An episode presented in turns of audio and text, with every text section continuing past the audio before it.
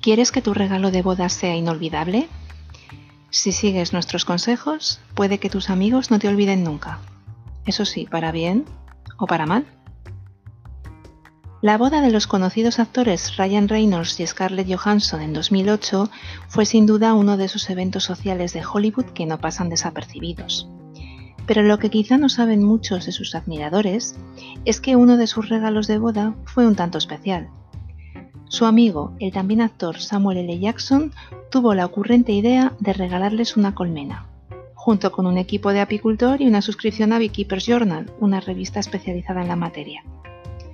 Según dicen, Scarlett había transmitido a Samuel su inquietud por la desaparición de las abejas, y eso provocó el curioso regalo.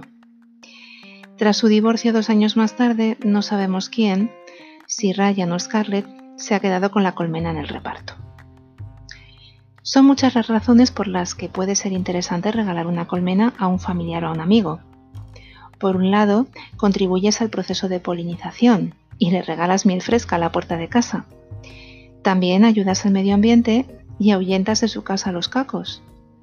Por supuesto consigues que nadie te pise el regalo. Y además consigues que no se aburra el resto de su vida, o más bien de la vida de la colmena.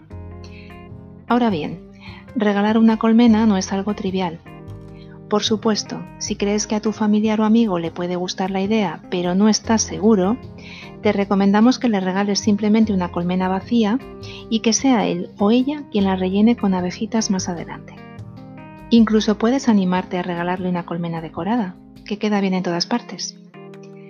Para los más osados que quieren regalar una colmena completa, tened en cuenta los siguientes elementos. A tu familiar o amigo le tienen que gustar las abejas, pero gustarle de verdad, no a distancia. No puede ser alérgico a ellas, tiene que disponer de un espacio para colocarla. Si es su primera vez, convendría que le regalases también un traje, las herramientas necesarias, un manual de apicultor. Y no estaría de más que le informases de la legislación al respecto. Recuerda que hay países como España donde no se puede colocar una colmena a nivel privado en áreas urbanas. Si no te atreves con la colmena, pero te gustaría regalarle algo especial relacionado con el mundillo apícola, siempre puedes invitarle a una visita guiada a un colmenar o disfrazarle de apicultor el día de la despedida de soltero. Hagas lo que hagas, seguro que tu familiar o amigo no lo olvidará nunca. Son regalos que marcan.